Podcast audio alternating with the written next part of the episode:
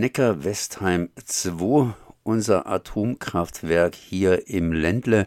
Und Neckar-Westheim 2 soll am 31. Dezember 2022 planmäßig vom Netz gehen. Planmäßig vom Netz gehen heißt was? Ich habe es hier am Apparat Franz Wagner vom Bündnis der Bürgerinitiativen Mittlerer Neckar. Erstmal herzlich gegrüßt. Ja, hallo. Ähm, ja, gut, über Neckar-Westheim 2 kann man einiges sagen. Momentan ist Neckar-Westheim 2 irgendwie auf die Reservebank äh, verwiesen oder andersrum ausgedrückt. Neckar-Westheim 2 soll abgeschaltet werden am 31. Dezember, aber eventuell auf der Reservebank weiter bestehen. Was ist denn überhaupt jetzt hier neu an dieser Information, dass Habeck, Robert Habeck sagt, ich möchte Neckar-Westheim in Reserve behalten. Ja, seit Monaten läuft eine Kampagne, hauptsächlich von FDP, CDU, CSU. Man brauche unbedingt mindestens drei, wenn nicht sogar sechs oder sogar neun brauchen wir wieder an AKWs. Und diese Kampagne hat viel Druck auf die Bundesregierung ausgeübt. Die Bundesregierung hat sich nur für halbherzig gewehrt. Und Offen war jetzt die Frage, wird sie zum Schluss nachgeben, ja oder nein? Und gestern ist die Entscheidung gefallen, die Bundesregierung hat dem Druck nachgegeben. Vorsichtig äh, erstmal einen kleinen Finger äh, denjenigen gegeben, die Laufzeitverlängerung wollen. Den kleinen Finger nennt die Bundesregierung jetzt Einsatzbereitschaft für den Notbetrieb von vielleicht wenigen Stunden im Zeitraum von Januar bis April. Aber ähm, tatsächlich muss man sagen, wer den Atomdränglern den kleinen Finger gibt, der wird sich wundern, denn nachher hat er ihnen doch beide Hände gegeben und die beiden Füße noch dazu. Also das, was jetzt gestern angekündigt wurde, heißt Scheunentore ganz weit auf für eine langfristige AKW-Verlängerung. Zum Glück ist es bis jetzt aber nur eine Absichtserklärung zwar unterfüttert mit verschiedenen Überlegungen, wie es denn mit der Stromsituation dann im Winter aussehen könnte und auch unterfüttert mit ersten Überlegungen, wie man das rechtlich irgendwie hinbiegen will. Aber es ist eben bis jetzt nur eine Absichtserklärung und ähm, bis es tatsächlich wahr würde, müsste noch sehr vieles passieren. Und da sind wir noch nicht und deshalb bleiben wir von an die Atominitiativen, um das direkt anzusprechen, auch weiterhin am Ball. Äh, wir haben seit Monaten uns im Prinzip auf die Situation vorbereitet und viel protestiert und das werden wir auch weiterhin tun. Ähm, du hast es vorhin gesagt, dass das Ganze nur für ein paar Stunden praktisch im nächsten Jahr mal wieder durchgestartet werden soll, wenn hier der Strommarkt eben entsprechend mehr Energie braucht. Für ein paar Stunden, das hört sich erst einmal relativ harmlos an. Aber was heißt denn das? Das heißt, äh, in, bei Neckar-Westheim wären weiterhin das Wartungspersonal bzw. das Bedienungspersonal und die kommen dann mal schnell zusammen, so wie die Feuerwehr zusammenkommt, um das Atomkraftwerk mal auf die Flotte hochzufahren und wieder zurückzufahren äh, nach diesen paar Stunden. Das ist ja ein ziemlicher Kraftakt oder wäre ein ziemlicher Kraftakt. Ginge das denn überhaupt? Also wahrscheinlich müsste die Bedienmannschaft äh, ganz normal ihren Schichtbetrieb machen. Der Ablauf, ähm, den jetzt Habeck gestern vorgestellt hat, ist so, die Bundesnetzagentur beobachtet quasi ständig, gibt es Hinweise, dass jetzt in den nächsten Stunden oder Tagen ein Strommangel, den man anders nicht beheben kann, auftreten würde. Und dann soll es ein Prozedere zwischen Bundesnetzagentur, Wirtschaftsministerium, den Betreibern, den Übertragungsnetzbetreibern und den Umweltministerien in den Bundesländern geben, wonach dann die Wiederanfahrerlaubnis gegeben wird. Ähm, damit es Sinn macht, wenn man es überhaupt sich so vorstellt, äh, muss dieser Ablauf sehr schnell gehen und dann kann keine AKW-Mannschaft irgendwo hergerufen werden, dann muss die eigentlich die ganze Zeit bereitstehen. Da wären wir allerdings schon bei dem Problem, dass äh, ja gar nicht mehr das Personal in vollem Umfang vorgesehen ist für die nächsten Jahre und dass äh, mit Sicherheit auch einige erforderliche Rezertifizierungen der verschiedenen Qualifizierungen nicht mehr vorhanden sind, weil man ja gar nicht damit geplant hat, dass es weitergeht. Ähm, also rein technisch wird es schon schwierig und es ist schon jetzt klar, ähm, die Betreiber werden viel Geld dafür bekommen, äh, dass sie die AKWs sozusagen in diesem Standby halten. Und ob es bei ein paar Stunden bleibt, ist ja die Frage. Also die Szenarien, die die Übertragungsnetzbetreiber gestern vorgestellt haben, also das war ja dieser sogenannte Stresstest 2, diese Szenarien sind für unterschiedlich strenge Situationen äh, gedacht und bei denen geht man davon aus, dass bei äh, ich glaube, zwei dieser Szenarien europaweit ähm, starke Engpässe geben wird im Umfang von zig Stunden.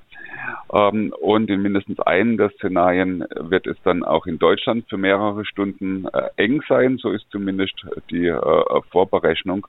Und diese Situation will man sozusagen abfangen. Äh, da sind viele Fragezeichen dran zu machen. Ähm, aber das sozusagen war die Argumentation gestern, dass es um diese Stunden geht. Und dass es dabei nicht nur um die Versorgungslage in Deutschland geht, sondern dass es auch ähm, darum geht, die Engpässe im Ausland, insbesondere in Frankreich, mit abzudecken.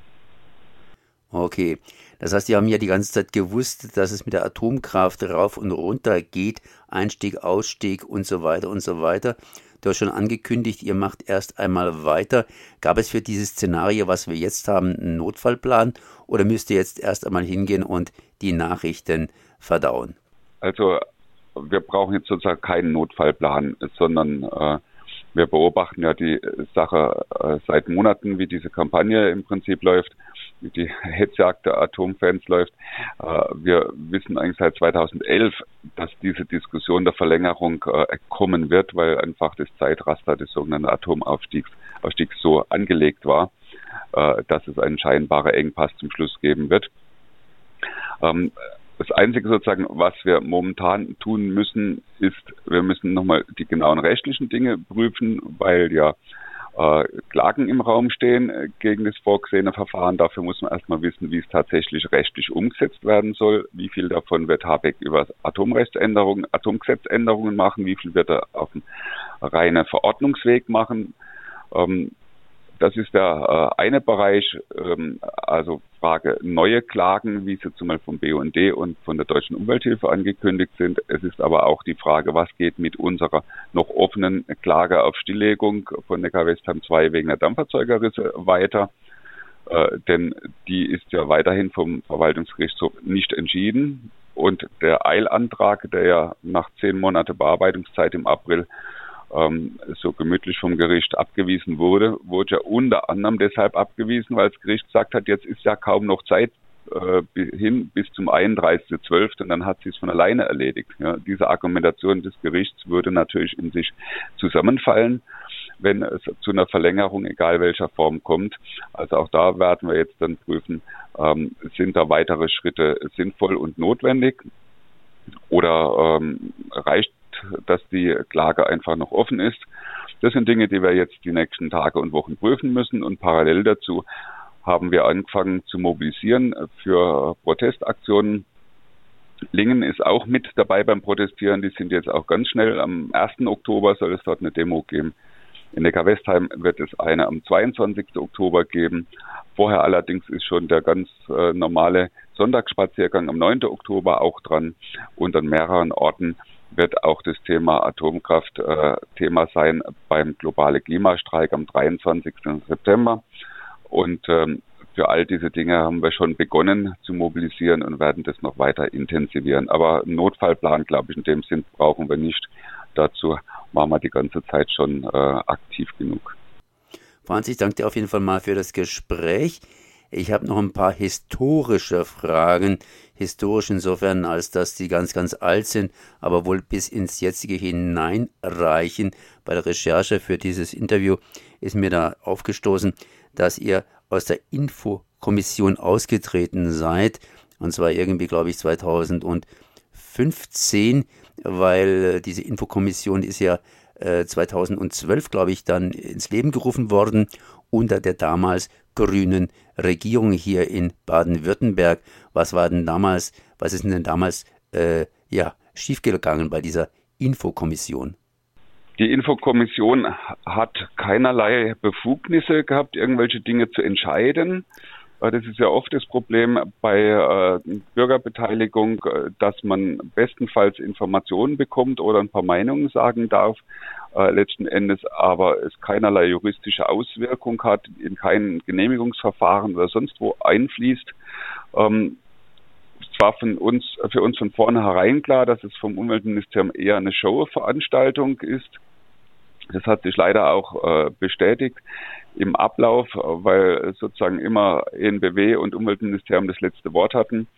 Ähm, was ich nicht erwartet hatte, was mich sehr enttäuscht hat, war, dass die Vertreter der Region, die dort in der Kommission saßen, das waren fast zur Hälfte Bürgermeister verschiedener Gemeinden und Bürgermeisterinnen und äh, Abgeordnete und ansonsten noch Vertreter von Gewerkschaften, IHK und so weiter, dass die allermeisten davon praktisch kein Interesse an Mitarbeit hatten, ja, obwohl man es, wenn die Region es gewollt hätte, zu einem ähm, echten Diskussionsort hätte machen können. Ja, auch wenn vom Umweltministerium so nicht geplant, aber das hätte man daraus machen können. Da hätte die Region zusammenstehen können, hätte sagen können, hier, dieses AKW gefährdet uns jeden Tag, das betrifft uns jeden Tag.